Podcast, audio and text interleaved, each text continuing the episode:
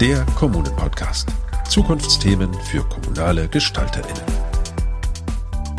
Also die haben Potenzial, nur sie können es einfach nicht ausleben, weil ihnen nicht die Chance gegeben wird und sie direkt diesen Stempel abbekommen. Dass wir immer Mündigkeit schon voraussetzen müssen, um Mündigkeit zu entwickeln. Also wir müssen den jungen Leuten das auch zutrauen und sie dabei unterstützen. Also wie ich damals auch mit Jugendarbeit angefangen habe, ist tatsächlich, dass Leute auf uns zugekommen sind und uns gesagt haben, ihr könnt euch beteiligen, ihr könnt teilhaben, eure Meinung ist wichtig, ja, dann motiviert das einen schon sehr. Wir müssen kreativ sein. Der Spaßfaktor darf echt nicht fehlen und die Attraktivität des Angebotes. Herzlich willkommen zu einer neuen Folge von Der Kommunen-Podcast Zukunftsthemen für kommunale GestalterInnen. Mein Name ist Annegret Richter. Schön, dass Sie wieder dabei sind. In den vergangenen Folgen haben wir die verschiedensten Aspekte von Kinder- und Jugendbeteiligung beleuchtet. Wie kommuniziert man am besten? Wie vermeidet man Scheinbeteiligung? Wo liegen Unterschiede zwischen Beteiligung von Jugendlichen und von Kindern? Einen Aspekt haben unsere Interviewpartnerinnen dabei interessanterweise immer wieder hervorgehoben. Es gibt Hürden. Der Zugang zu Beteiligungsformaten ist nicht für alle Kinder und Jugendlichen gleich einfach. Während die einen sofort auf Einladung anspringen und über Familie und ihr schulisches Umfeld zur Teilnahme ermutigt werden, erreicht andere die Einladung erst gar nicht. Und wenn doch, dann fehlt oft der Zuspruch aus dem eigenen sozialen Umfeld oder die jungen Menschen sind gleich von vornherein durch negative Erfahrungen mit Verwaltung und Behörden abgeschreckt. Beteiligungsformate für Kinder und Jugendliche sind deshalb häufig auch überhaupt nicht repräsentativ, wie sie eigentlich sein könnten oder so repräsentativ, wie sie sein sollten. Die Schieflage lässt sich pauschal vielleicht so beschreiben. Mädchen beteiligen sich seltener als Jungs. Kinder aus Nicht-Akademiker-Familien sind seltener dabei, ebenso solche aus ökonomisch benachteiligten Haushalten oder junge Menschen mit Zuwanderungsgeschichte. Bleibt also die Frage, Warum ist das so? Und wie kann man denn schon bei der Planung von Beteiligungsprozessen diesem vorbeugen? Und dem wollen wir heute auf den Grund gehen. Und dafür habe ich mir eine Gesprächspartnerin aus der Wissenschaft und eine aus der Praxis eingeladen. Professor Katrin Agamiri lehrt an der Fachhochschule Münster schwerpunktmäßig unter anderem zum Thema Kinder- und Jugendbeteiligung in pädagogischen Institutionen. Und außerdem ist bei mir Mariam Rasa. Sie ist Vorstandsvorsitzende des Vereins Engagierte Muslime in Deutschland und außerdem Sprecherin des Bündnisses für muslimische Jugendarbeit. Frau Rasa, Frau Agamiri, ich freue mich sehr, dass Sie beide heute hier sind und mit mir über das Thema sprechen. Ich freue mich auch sehr. Ich mich Tag. auch. Hallo. Hallo. In der Rubrik Nachgefragt wollen wir einen Blick auf das Projekt German Dream werfen. Die in Berlin ansässige überparteiliche und unabhängige Bildungsinitiative vermittelt jungen Menschen die Werte einer freiheitlichen, toleranten und pluralistischen Gesellschaftsordnung. Das Ziel dabei ist es, jungen Menschen in Deutschland, egal welcher Herkunft, den Glauben an ihre Zukunft zu geben. Dadurch soll ihnen der Weg in die Selbstbestimmung geebnet werden. Thülin Tekal ist eine der vier Gründerinnen von German Dream und hat mit uns über Hürden, Ängste und Hoffnung junger Menschen in Deutschland gesprochen. Aber zunächst zu meinen Gästen, Frau Agamiri, Frau Rasa. Beteiligungsformate sind ja nicht für alle gleich zugänglich. Welche Hürden sehen Sie denn oder kennen Sie denn aus Ihrer Arbeit? Frau Rasa, vielleicht fangen Sie an ja, tatsächlich hat sehr, sehr viel auch die äh, familiäre Geschichte damit zu tun. Das heißt, ähm, und auch welchen Zugang man generell äh, von der Schule auch bekommt dazu und ähm, oder wie krass man da einge, also eingearbeitet wird in dieses ganze Konzept von Engagement. Und das ist halt nicht bei jedem gleich. Und ähm, da sehe ich auch das große Problem, warum sich weniger Jugendliche auch ähm, beteiligen. Können Sie das aus der Wissenschaft bestätigen, Frau Agamiri?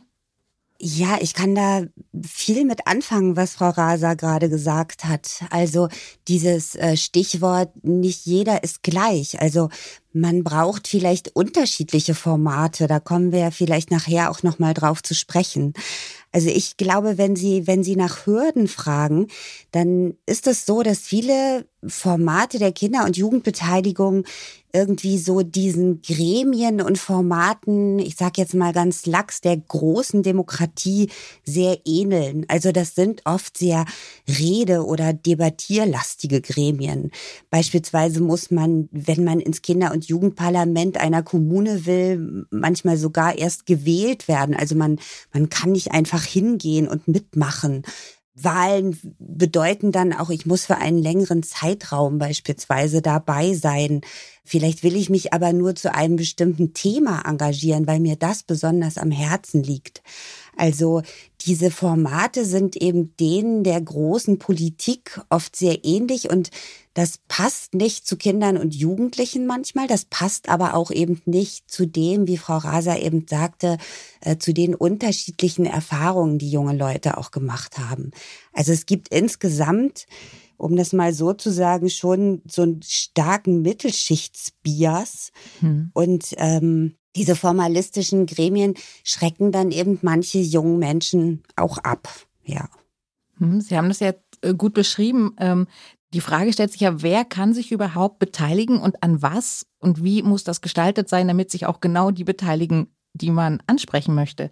Können Sie da vielleicht ein bisschen sagen, wie man zum Beispiel Kinder aus armutsgefährdeten Haushalten ansprechen könnte oder wie man auch äh, Kinder und Jugendliche, die eben genau unter diese Grenze fallen, die eben nicht kommunikativ so stark sind oder die eben nicht an diese, wie Sie es jetzt beschrieben haben, politischen ähm, Konstrukte gewöhnt sind äh, durch ihre Eltern oder ihr, ihr Umfeld, wie die erreicht werden können? Gibt es da Ideen schon, die umgesetzt werden?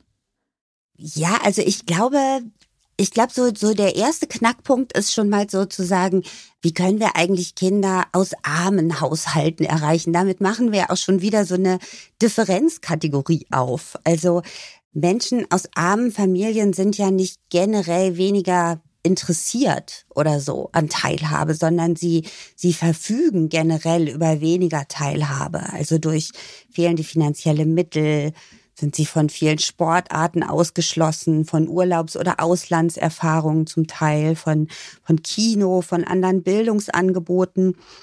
Also in Kiel beispielsweise, wo ich lange Jahre ja gelebt habe und in der Jugendhilfe gearbeitet habe, da gibt es Kinder, die sind in Kiel geboren, aber die waren noch nicht ein einziges Mal am Meer.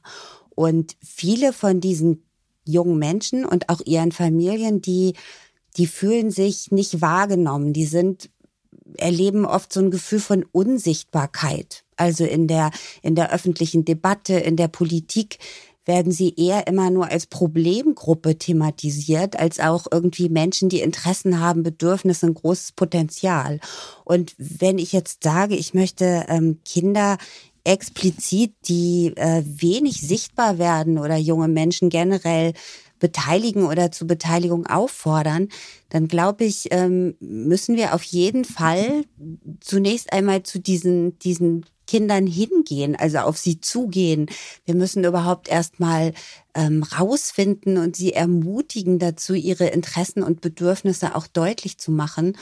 Und das geht meines Erachtens vor allen Dingen mit Formaten, die eben eher so eine ähm, G-Struktur haben und keine Com-Struktur. Also in die Stadtviertel reingehen, in die Schulen reingehen, ähm, mit unterschiedlichsten Methoden Kinder und Jugendliche dann auch ermutigen, äh, ja, ihre, ihre Interessen zu formulieren, um das dann sozusagen an die Öffentlichkeit zu bringen und da dann auch ähm, als Beteiligungsthemen verhandelbar zu machen, zum Beispiel.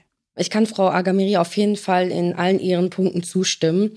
Was ich zusätzlich noch anbringen wollen würde, ist auch tatsächlich, dass es auch ein Problem ist, dass man die Menschen oder die Jugendlichen oder Kinder nicht auf Augenhöhe behandelt. Mhm. Und ähm, das ist ein sehr, sehr großes Problem, weil wenn man da auch schon differenziert, okay, du stammst aus einem, sag ich mal in Anführungszeichen, er kommst aus ärmeren Verhältnissen, du kommst jetzt aus äh, bis in die Mittel, Mittelschicht und wie auch immer, ähm, das ist auch schon ein bisschen, sage ich, ich sehe ich als kritisch an, weil die Jugendlichen dann sich denken, okay, ich werde ja eh immer separat behandelt, aber genau. die eigentliche Hürde, also Hürde, die wir oder die Aufgabe, die wir haben sollten, wenn wir in der Jugendarbeit tätig sind, die Jugendlichen auf Augenhöhe zu betrachten, ihnen quasi auch ein Sprachrohr zu bieten und äh, dadurch dann halt auch zu verstehen, was ihnen fehlt, um sie dort halt besser zu unterstützen.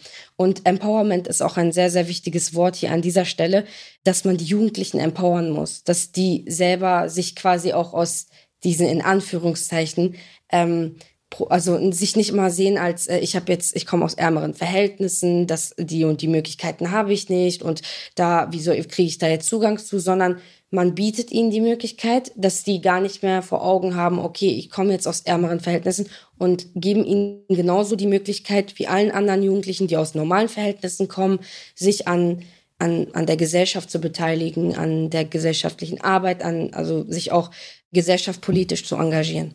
Frau Raser, Sie haben es jetzt ganz gut angesprochen. Benachteiligt zu sein ist ja auch eine Zuschreibung. Wer sagt denn eigentlich über wen, dass jemand benachteiligt ist? Also ich meine, würden die Menschen sich denn selbst als benachteiligt sehen? Also ich tatsächlich könnte sagen, dass die Jugendlichen, die in Anführungszeichen benachteiligt sind, sich auch selber benachteiligt betrachten. Ja, das habe ich jetzt öfter in der Arbeit mitbekommen. Ja, also das, was Frau Raser eben äh, erst erstmal so festgestellt hat, das kann ich kann ich tatsächlich auch bestätigen. Also solche Kategorien sind natürlich immer Zuschreibungen, aber gerade Benachteiligung kann man ja tatsächlich auch messen. Also man kann das auch beobachten. Man kann nachweisen beispielsweise, dass Kinder mit bestimmten Namen bei Lehrern und Lehrerinnen hm. äh, Assoziationen von schlechteren Schulleistungen beispielsweise oder schwierigem Verhalten auslösen. Also Kevins und Chantals oder Ahmed und Göstes bekommen schlechtere Noten und Beurteilungen als, was weiß ich, Benedikte oder Josephinen. Ja, also das wurde äh, in verschiedenen Experimenten, wo Lehrern und Lehrerinnen beispielsweise gleiche äh, Prüfungsleistungen vorgelegt wurden, nur mit unterschiedlichen Namen nachgewiesen. Und äh, solche, solche Handlungen und solche ähm, Vorgehensweisen in Bildungsinstitutionen sind dann auch ganz klar Benachteiligungen. Also was ich eher als Zuschreibung bezeichnen würde, ist eben dieses, du bist arm, du kommst aus einem bildungsfernen Haushalt. Das finde ich zum Beispiel ganz furchtbar. Also diesen Begriff der Bildungsferne, weil das ja auch schon wieder so eine Vorstellung ist. Also gebildet bin ich, wenn ich ganz bestimmte Bücher und eine bestimmte Anzahl von Büchern im Regal mhm. stehen mhm. habe was aber Kinder und Jugendliche in ihren jeweiligen Lebenswelten lernen, was die mitbringen, was die an Bewältigungsstrategien auch entwickeln, das ist total beeindruckend und das verschwindet hinter diesen Zuschreibungen. Und ja, auf, auf diese Fähigkeiten und auf diese Interessen müssen wir eben zugehen und mhm. äh, können nicht immer erwarten, dass Kinder und Jugendliche eben sich genau in, in diese Spuren hinein bewegen, die ähm, ja wir eben mit diesem schon angesprochenen Mittelschichtsbias ihnen im Grunde auslegen oder vorleben. Hm. Also wenn ich das richtig verstanden habe, die Zuschreibung armutsgefährdeter Haushalt oder bildungsferner Haushalt heißt nicht zwangsläufig, dass die Menschen benachteiligt sind oder dass die Familien benachteiligt sind. Oder oft passiert es auch, dass die Leute, die mit diesen Zuschreibungen umgehen müssen, dann sich genau in diesem Kontext sehen, nämlich als benachteiligt. Ich denke tatsächlich, dass ähm, er, nur weil die Familien benachteiligt in Anführungszeichen sind oder als bildungsfern be also betitelt werden, sie nicht tatsächlich bildungsfern sein müssen. Genau. Also ich meine, ja. ähm, man muss jetzt nicht, sag ich mal, Geld haben, sehr viel, um äh, Interesse am Lernen mhm. zu haben. Oder äh, den Kindern beispielsweise, die Eltern, die dann diese Funktion am Anfang betreffen, haben auch meistens üben eigentlich auch viel mehr Druck auf die Kinder aus, damit sie mhm. vernünftig lernen, damit sie vernünftige Bildung bekommen. Und ich denke, das habe ich auch öfter schon in meiner Arbeit auch gesehen, dass Kinder aus, sage ich mal, wie sie betitelt werden, ähm, benachteiligten Verhältnissen viel mehr Interesse eigentlich an Bildung haben, mhm. um quasi sich da rauszuholen. Mhm. Ja, wie man so sagt. Und ich wollte noch eine kurze Sache sagen, die Frau Agamiri gerade angesprochen hat, weil ich sie am eigenen Leib auch erlebt habe. Ich habe jahrelang in ähm, äh, Berlin gelebt für mein Studium und äh, dort habe ich halt auch äh, in einer Schule unterrichtet. Das war in Neukölln. Und da habe ich genau diese Sache mit den Namen erlebt mhm. und was die Kinder auch gedacht haben. Ich habe tatsächlich äh, auch wenn das jetzt ein bisschen äh, komisch vielleicht klingt, äh, dadurch durch die Arbeit. Äh, ich musste sie auf den mittleren mhm. Schulabschluss ähm, vorbereiten im Fach Englisch und es gab aber auch sehr sehr interessante Gespräche, die man also ne, man sieht die äh, Jugendlichen so ja äh, harte Schale, aber weicher Kern, sage mhm. ich mal so. Ähm, man kam in, äh, also zu Gesprächen, das hätte ich niemals erwartet. Also die haben sich geöffnet und auch gesagt, dass sie sich selber in dem Moment äh, als benachteiligt sehen, mhm. weil äh, und sie wenig Hoffnung haben. Und Hoffnung ist gerade so ein, also war so ein großes Wort für mich, beziehungsweise hat mir auch irgendwo die Augen ein bisschen mehr geöffnet, dass die Jugendlichen gar nicht mitbekommen, was für, also die haben Potenzial, nur sie können es einfach nicht ausleben, weil ihnen nicht die Chance gegeben wird mhm. und sie direkt diesen Stempel abbekommen. Ihr kommt aus so und so familiären Verhältnissen und das ist gar nicht möglich für euch, dies und das zu erreichen tatsächlich. Mhm. Ich finde das so wichtig, was Frau Rasa da sagt. Also, weil benachteiligt ist man nicht unbedingt, benachteiligt mhm. wird man. Also mhm. da, da ist jemand anders auf der anderen Seite, der eben auch bestimmte Zugänge versperrt oder Hürden aufbaut. Und ähm, da müssen wir hinschauen. Also weniger im Sinne von Zuschreibung zu den jungen Menschen selbst, sondern eben tatsächlich, welche, ja, welche Barrieren, welche Hürden werden eigentlich aufgestellt um junge Menschen herum, die ihnen, ja, die sie dann benachteiligen im Grunde. Das ist jetzt eine gute Überleitung zu unserer Rubrik Nachgefragt. An dieser Stelle wollen wir einmal hören, was Thülin Tekal über die Bildungsinitiative German Dream zu sagen hat. Denn die Initiative schickt sogenannte Wertebotschafterinnen bundesweit überall dorthin, wo junge Menschen sind, um mit ihnen über Hürden, Chancen, Ängste und Hoffnungen zu sprechen. Dadurch wollen sie Kinder und Jugendliche mit den verschiedensten Hintergründen abholen und sie zum Glauben an die eigene Zukunft bringen. Die Wertebotschafterinnen kommen aus allen Ecken der Gesellschaft, ob Unterhaltung, Politik, Zivilgesellschaft oder Wirtschaft. Und sie versuchen eine Art Vorbildfunktion zu sein, um den Kindern und Jugendlichen zu zeigen, glaube an dich. Und vor allen Dingen tun sie das auf Augenhöhe und generationsübergreifend. Nachgefragt. Ja, mein Name ist Thülin Teckerl. Ich äh, bin 29 Jahre jung, lebe in Berlin und habe mit meinen Schwestern zusammen die Initiative German Dream in Berlin gegründet. Also wir haben uns natürlich immer gedacht, okay, es gibt den American Dream, warum eigentlich nicht den German Dream? Und ich glaube, das hat damit angefangen, dass unser Vater, und ich sag äh, ganz bewusst zu uns, weil wir eben fünf Schwestern sind, diese, die diese Initiative eben ins Leben gerufen haben, gesagt hat, hey Mädels, wir sind hier in Deutschland, Deutschland ist das Land der Chancen. Nutzt eure Chancen, seid gut in der Schule, geht euren Weg. Und äh, natürlich war dieser Weg nicht ohne Höhen und Berge zu stemmen. Probleme waren da, ob es Identitätsprobleme oder eben gesellschaftliche Probleme waren.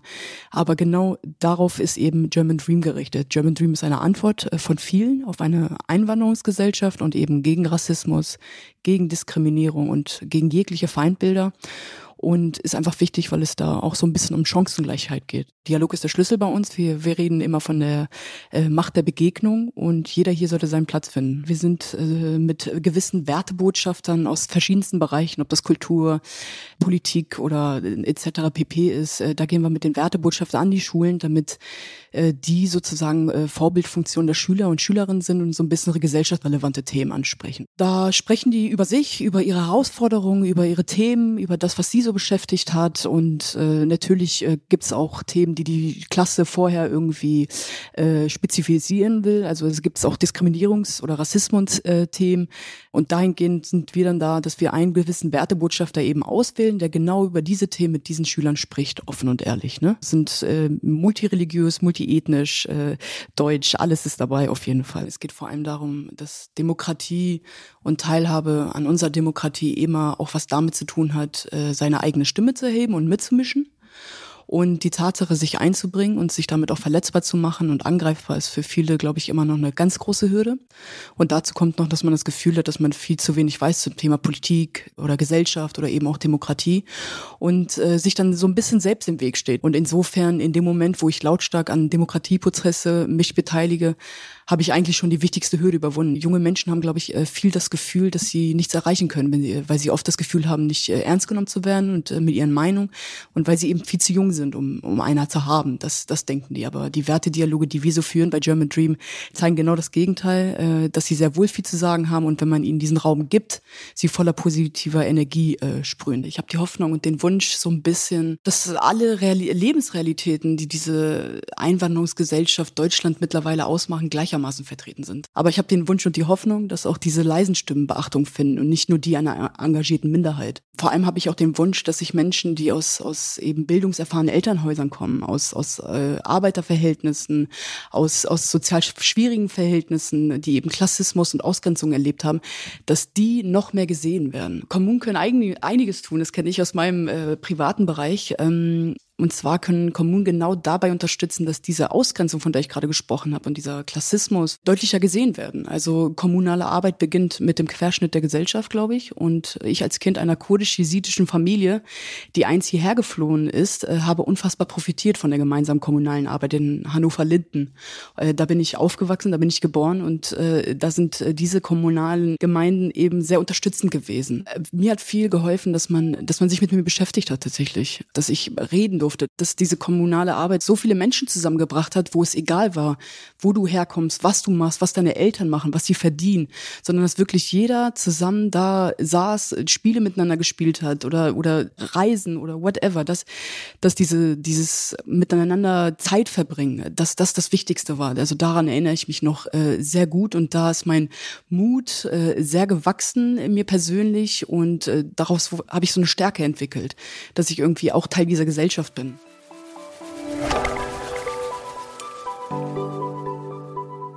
Welche Kompetenzen braucht man denn generell, um sich zu beteiligen? Gibt es da so, eine, so ein Handbuch, was man nehmen kann, sagen, so, ich muss jetzt kommunikativ stärker werden, ich muss äh, gucken, was die Kommune anbietet und dann bin ich dabei. Genau, am besten wir, wir ähm, entwickeln so, das möchten immer alle so gerne so ja. Partizipationsmethodenkoffer irgendwie, wie genau. so Werkzeugkoffer, die dann funktionieren.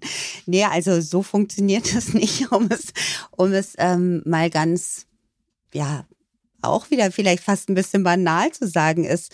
Also Menschen lernen Beteiligung, demokratische Partizipation dadurch, dass sie sich beteiligen und dass sie beteiligt werden. Genau. Also äh, wir, wir müssen im Grunde Formate entwickeln, in denen junge Menschen erproben können, dass sie ihre Interessen überhaupt erstmal wahrnehmen. Was brauche ich denn? Welche Bedürfnisse habe ich? Wie bin ich in der Welt? Ähm, wie kann ich das ausdrücken, wie ich in der Welt bin? Manchmal braucht es vielleicht eben auch Übersetzer und Übersetzerinnen. Und das meine ich jetzt nicht im sprachlichen Sinne, sondern also wenn äh, Jugendliche in einem Stadtteil auf sich aufmerksam machen, zum Beispiel dadurch, dass sie ja, jetzt beispielsweise immer an der Bushaltestelle rumhängen, ja, dann, äh, dann kann das ja auch ein Ausdruck eines bestimmten Interesses sein. Also wir sind ja an der Bushaltestelle, wir tecken da, wir äh, hängen da rum, wir sind vielleicht auch zu laut, als dass das die Anwohnerinnen äh, noch gut finden würden. Hm. Aber das kann ja auch heißen, wir zeigen, dass wir einen Ort brauchen, wo wir uns treffen wollen. Ja, also wo wir für uns sein wollen, wo wir irgendwie hingehen können. Und ich glaube, es braucht eben vor allen Dingen erstmal braucht es Menschen, die das wahrnehmen und die die Jugendlichen ansprechen und die mit ihnen gemeinsam im Dialog entwickeln, worum geht es hier eigentlich euch gerade und äh, und die auch zeigen, dass bestimmte Interessen dahinter stecken und dass man diese Interessen in die Öffentlichkeit bringen kann. Und Frau Raser hat es vorhin auch schon so beispielhaft angesprochen. Aus solchen Aktionen entwickeln sich dann oft so ganz, ganz wunderbare Beteiligungserlebnisse, dass äh, junge Menschen dann ganz schnell selbst auf die Idee kommen, dass sie zum Beispiel eine Öffentlichkeitsaktion starten, dass sie selbst mit Anwohnern und Anwohnerinnen, um jetzt in meinem Beispiel zu bleiben, ins Gespräch gehen. Und daraus entwickeln sich dann ja Kommunikationskompetenzen. Also daraus entwickelt sich auch eine Idee davon, wie Demokratie funktioniert. Also dass, äh, dass wir eben miteinander in die Aushandlung gehen, miteinander in den Dialog gehen. Und ähm, das ist ja überhaupt so das generell Interessante an der Pädagogik. Also, dass wir, dass wir immer Mündigkeit schon voraussetzen müssen, um Mündigkeit zu entwickeln. Also, wir müssen den jungen Leuten das auch zutrauen und sie dabei mhm. un mhm. unterstützen. Und dann kommen diese Dinge wie Konfliktlösungskompetenz, Kommunikationsfähigkeiten, Kooperationskompetenz, ähm, also das, was dann so unter diesem Label soziale Kompetenzen zusammengefasst wird. Aber für mich, in meiner Erfahrung, funktioniert es eben eher in der Aktion miteinander, als dass ich jetzt sage, ihr müsst erst mal lernen, miteinander zu sprechen oder ihr müsst erst mhm. mal lernen, Konflikte zu lösen sondern das passiert gleichzeitig. Ich kann Frau Agamiri auf jeden Fall zustimmen und finde auch tatsächlich, dass der, also dass es wichtig ist zu sagen, man geht auf die Jugendlichen zu, statt zu erwarten, dass die auf einen zukommen, weil teilweise wissen sie auch gar nicht, welche Möglichkeiten ihnen da vorliegen. Und ähm, also wie ich damals auch mit Jugendarbeit angefangen habe, ist tatsächlich, dass Leute auf uns zugekommen sind mhm. und uns gesagt mhm. haben, ihr könnt euch beteiligen, mhm. ihr könnt teilhaben, äh, eure Meinung ist wichtig, ja, weil das denkt man ja mhm. gar nicht. Man mhm. kommt sich vor wie ein winziger Punkt äh, in einer großen ja. Gemeinschaft ja. und ähm, da denkt man, wie viel kann ich da bewegen, wie viel kann ich verändern? Mhm. Und wenn man aber diesen Gedanken weitergeht und dann auch seine Situation betrachtet oder die Situation der Freunde oder weiterhin der Gesellschaft, dann motiviert das einen schon sehr. Und ich finde, ganz wichtig spielt hier auch eine Rolle, also die Schule als mhm. Institution, mhm. weil ich tatsächlich denke, dass die Schule sehr viel leisten kann mit äh, zusätzlichen Angeboten. Ich weiß nicht, ob das personell auf jeden Fall stemmbar ist, aber ähm, ich finde, man sollte in der Schule sehr, sehr früh anfangen, den Jugendlichen zu vermitteln, dass sie eine Meinung haben sollen und dass sie auch sich beteiligen sollen mhm. und ähm, dass ihnen die Meinung auch wichtig ist. Das heißt, ich finde, dass tatsächlich man da auch ähm, auf jeden Fall und in den Gemeinden vor allem, wo die Jugendlichen dann halt auch doch zusammenkommen, dass man sie da auch, da auch einfach mal so ganz locker anspricht mhm. und ganz zu vergessen, also man darf auch auf jeden Fall nicht ähm, vergessen, dass ich, also ich finde tatsächlich, dass man ähm, Multiplikatoren ausbilden sollte an erster Stelle, die dann halt auch in ihren Gemeinden und Schulen so als ne, äh, Multiplikatoren mhm. äh, dienen, die dann sozusagen auch die Message weiter verbreiten können und die Kompetenzen und äh, sich das dann so viel schneller ausbreitet, sage ich. Ein ganz wichtiger Punkt, den ich aber da noch ansprechen wollen würde, ist, dass der Spaßfaktor auch nicht vergessen mhm. werden darf. Mhm. Und ähm, weil so zieht man halt, sag ich mal, die Jugendlichen auch an. Und mhm. äh, mhm. das würde sie auch eher ansprechen, als würde ich sagen, ja, wir haben jetzt jeden Sonntag einen Buchclub, wo ja. wir über irgendwelche Themen einfach so quatschen. Was vielleicht auch für einige die ja. Interessen sein könnte, das will ich gar nicht sagen, aber die Mehrheit möchte da und schon so, ja, okay, unternehmen wir auch was?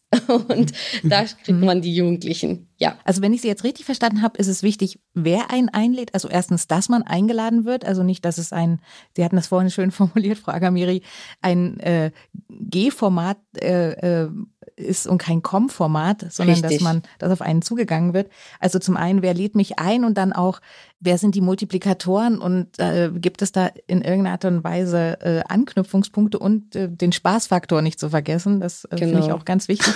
Ist denn aber dann die Schule der richtige Ort? Weil für viele ist Schule ja auch eher so eine äh, Anti-Institution, die sie ja. zwangsläufig besuchen müssen. Also ich denke tatsächlich, dass die Schule, ähm, ja, es kann ich zustimmen, dass nicht jeder da großartig äh, gerne hin möchte, aber ähm, ich finde das nicht, dass man das dort anbieten sollte, also dass, dass die eigentliche Arbeit dort angeboten werden sollte, sondern dafür Werbung gemacht wird. Das heißt, also ich weiß das noch von meiner Schulzeit, dass ab und zu mal Leute hingekommen sind, da haben die halt ihr Projekt vorgestellt. Das muss halt die Schule nur mitmachen. Ne? Zum mhm. Beispiel ein mhm. Nachmittagsangebot oder so.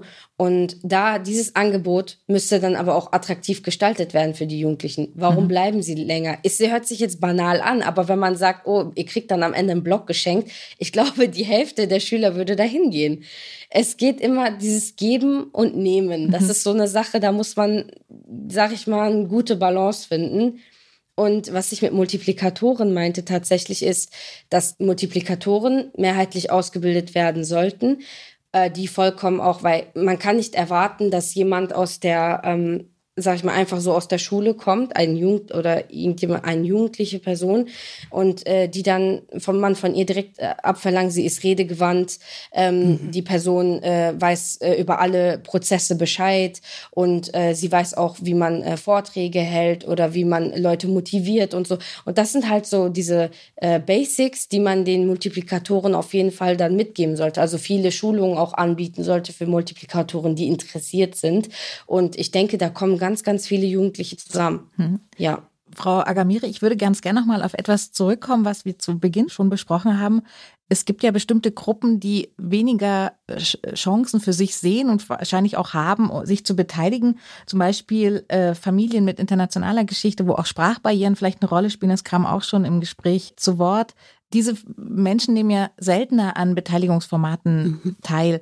Wie kann man Menschen erreichen, die sozusagen mit einer Sprachbarriere oder mit einem international-kulturellen anderen Kontext drauf zugehen, vielleicht auch demokratische Beteiligungsformate aus ihrem Heimatland gar nicht so kennen. Wie kann man da Kinder und Jugendliche befähigen, äh, sich zu beteiligen und mhm. da auch Hürden abzubauen? Ja, also ich glaube, ähm, vieles davon haben wir im Grunde schon gesagt. Also es geht im Grunde immer darum, mit den jeweils gerade konkreten jungen Leuten zusammenzuarbeiten mit ihren jeweiligen Hintergründen und mit ihren Erlebnissen. Also die Formate, die müssen sich ändern. Also wenn ich, wenn ich jetzt äh, Menschen habe, die beispielsweise noch nicht lange in Deutschland leben und, und die Sprache noch nicht so sprechen, dass sie jetzt direkt in Verhandlungen über ihre Interessen treten können, dann gibt es ja ganz viele andere Möglichkeiten, wie ich äh, zum Beispiel an die Themen dieser jungen Leute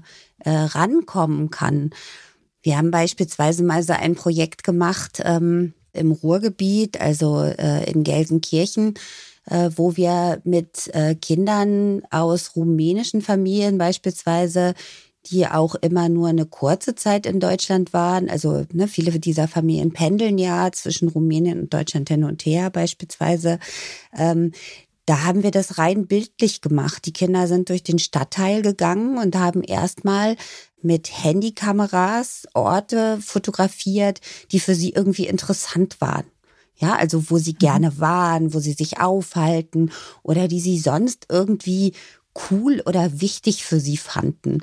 Das war super spannend. Also weil die Kinder, die haben zum Beispiel ganz viel Gärten fotografiert, die haben einen Walnussbaum fotografiert, ähm, äh, Apfelbäume, ja, und äh, wir haben dann so darüber nachher mit ihnen gemeinsam überlegt, so es ging ganz viel um Versorgung, um Essen, um ähm, ja das, was sie tatsächlich ganz konkret in ihrem Alltag brauchten.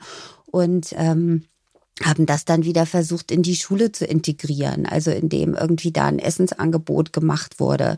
Die Idee eines Schulgartens kam dann auf. Also äh, die, die Schule hatte so einen Innenhof, der war nicht besonders schön gestaltet und äh, da ergab sich dann so die Idee, da Beete anzulegen gemeinsam mit den Kindern, um das einfach aufzugreifen, was die halt sichtbar gemacht hatten, was ihnen wichtig ist.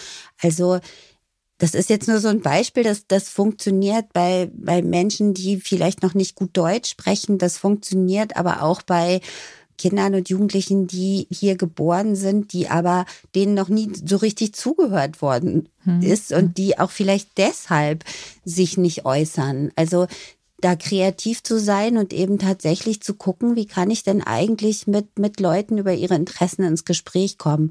Und so diese Ideen von, wie funktioniert eigentlich unsere Demokratie, wie, wie kriegen wir diesen Aspekt von Repräsentativität da rein, ähm, welche Gremien brauchen wir, das wäre für mich eher so ein zweiter Schritt. Also ähm, wenn es dann, wenn es Erfahrungen gibt mit, mit positiver, produktiver Aushandlung, wenn ich mich als selbstwirksam erlebt habe, dass ich mit meinen Interessen tatsächlich auch was bewegt habe, was bewirkt habe, dass was passiert ist in meinem Alltag, in meinem Umfeld, dann bin ich im zweiten oder dritten Schritt vielleicht auch bereit, irgendwie zu sagen, okay, jetzt werde ich mal Klassensprecherin, ja? Mhm. Wer weiß, vielleicht funktioniert das ja, vielleicht ist es ja was für mich, vielleicht ist es interessant. Also wir müssen kreativ sein. Mhm. Partizipation beginnt immer in den Köpfen der Erwachsenen, mhm. weil Kinder und Jugendliche haben immer Interessen. Wir sind jetzt ja mittendrin schon in äh, Good Practice Beispielen. Frau Rasa, gibt es Beteiligungsformate, die wirklich alle erreichen oder sind sie immer sehr speziell auf eine bestimmte Zielgruppe ausgerichtet? Also ich denke, es gibt Formate, die äh, alle erreichen, aber es gibt auch Formate, die spezifisch auf einige Gruppen von Jugendlichen passen würde, würden, die die Interessen vertreten. Und ein praktisches Beispiel hätte ich jetzt tatsächlich äh, von unserem eigenen Verein, ähm, der ja tatsächlich durch so eine Initiative gebildet worden ist. Ähm, wir haben, wir sind ja eigentlich äh, von einem äh, Projekt entstanden, äh, wo viele Jugendliche zusammengekommen sind, als Multiplikatoren für ihre Gemeinden aus, also ausgebildet worden sind. Und äh, dort haben wir uns einfach mal alle kennengelernt und das hat uns die Arbeit zusammen hat uns Spaß gemacht und ähm, die Angebote waren halt sehr attraktiv. Und das meinte ich halt auch vorhin mit dem Spaßfaktor. Und das haben wir weiterhin dann auch für unseren eigenen Verein so übernommen, dass wir gesagt haben, okay, wir bieten beispielsweise einen Workshop an zur Fotografie. Das wiederum können die Jugendlichen, die sich dann daran, daran beteiligen, halt auch für ihre Gemeinde, also für ihre Arbeit nutzen äh, oder ihre, ihr Engagement nutzen, die, die Fähigkeiten, die die durch dieses, diesen Workshop lernen. Mhm. Und ähm, damit konnten wir zum Beispiel sehr, sehr viele erreichen. Ich denke tatsächlich auch, ähm, die Themen, die auch aktuell die Jugendlichen beschäftigen, muss man rausfinden, um quasi ihnen auch dementsprechend ein Angebot zu machen. Wie ich gerade schon angesprochen habe, Fotografie interessiert heutzutage sehr, sehr viele Jugendliche. Jeder mhm. hat ein Smartphone, jeder möchte irgendwie irgendwo genau. was abfotografieren. Und ähm, da möchten sie halt auch einfach diese Skills besitzen. Mhm. Und das kann man wiederum dann auch noch für andere Zwecke benutzen, also auch für Bildung, Jugendarbeit, mhm. ähm, allgemein äh, Partizipation irgendwie, indem man tätig ist und ähm, unterschiedliche Aufgaben in dieser Runde erfüllt. Genau, also das auf jeden Fall würde ich äh, ganz, ganz groß schreiben, wie ich schon am Anfang gesagt habe. Der Spaßfaktor darf echt nicht fehlen und die Attraktivität des Angebotes. Also sagen wir mal so, man kann auch, sage ich mal, eine informative Veranstaltung sehr gut verpacken, indem man diesen Spaßfaktor auch beibehält. Mhm. Ähm, wir haben, wie gesagt, wie ich gerade angesprochen habe, Workshops angeboten und dann, sage ich mal, attraktivere Städte genommen. Dass mhm. wir zum Beispiel ähm, äh, Leute nach Berlin mitgenommen haben. Jeder wollte vielleicht mal nach Berlin mhm. oder nach Hamburg. Und äh, das haben wir den Jugendlichen irgendwie ermöglicht. Mhm.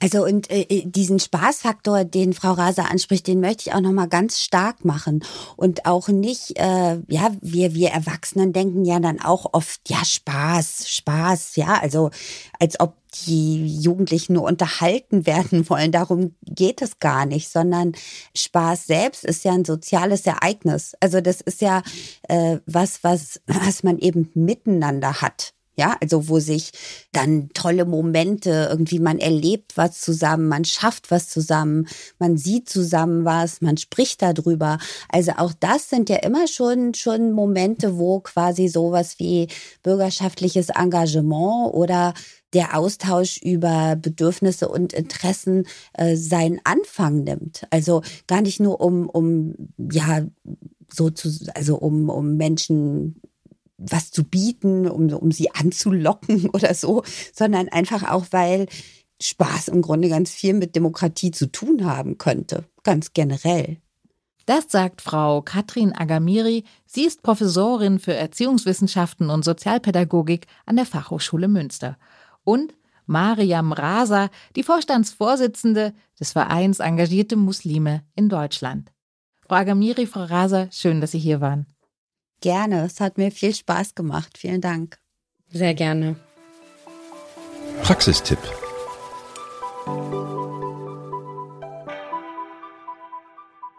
Wir haben es gehört, auch Beteiligungsformate, die vermeintlich alle ansprechen, bringen Zugangsbarrieren mit sich. Das mag die Sprache sein oder das Thema, aber auch schon die Struktur des Beteiligungsformats kann eine Hürde darstellen.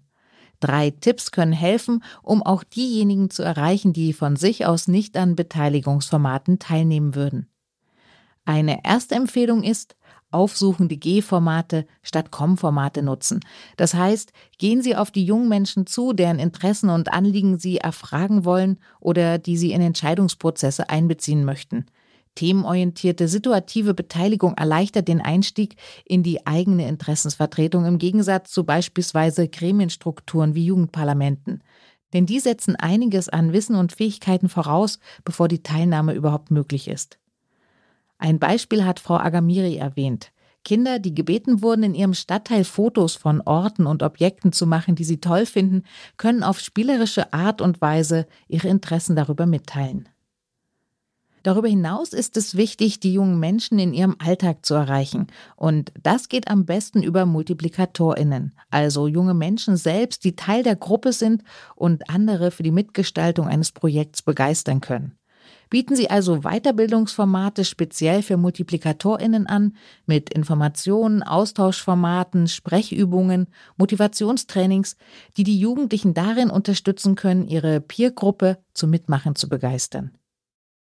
Und schließlich ist es wichtig, sich Gedanken zu machen über die Informationskanäle. Hier ist die Schule ein guter Ort, um auf Beteiligungsangebote, Multiplikatorinnen-Schulungen und andere Formate aufmerksam zu machen. Denn schließlich kommen hier ja alle zusammen, egal welche Interessen sie haben. Und das ist natürlich noch längst nicht alles. Aber diese ersten Schritte können Ihnen dabei helfen, Ihre Beteiligungsstrukturen und Projekte niedrigschwellig zu gestalten.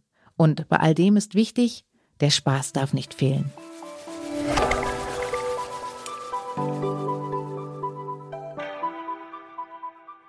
Dass in der Lebenswelt von Kindern und Jugendlichen die analoge Welt von der digitalen kaum mehr zu trennen ist, ist ja nicht zu übersehen. Welche Konsequenzen das für ihre Beteiligung hat, darüber wollen wir in der nächsten Folge des Kommunen-Podcasts sprechen. Welche Möglichkeiten gibt es für Kinder- und Jugendbeteiligung im digitalen Raum? Welche Herausforderungen ergeben sich dabei für die jungen Menschen, aber auch für die Erwachsenen? Diesen und anderen Fragen will ich mit meinen Gästen auf den Grund gehen. Und wie immer gilt, wer die nächste Folge nicht verpassen will, abonniert am besten den Kommunen-Podcast gleich.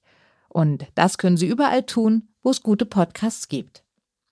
Der Kommunen-Podcast ist übrigens ein Podcast von Kommune 360 Grad, eine Initiative der gemeinnützigen Fineo AG, der Deutschen Kinder- und Jugendstiftung und der Aurides Stiftung.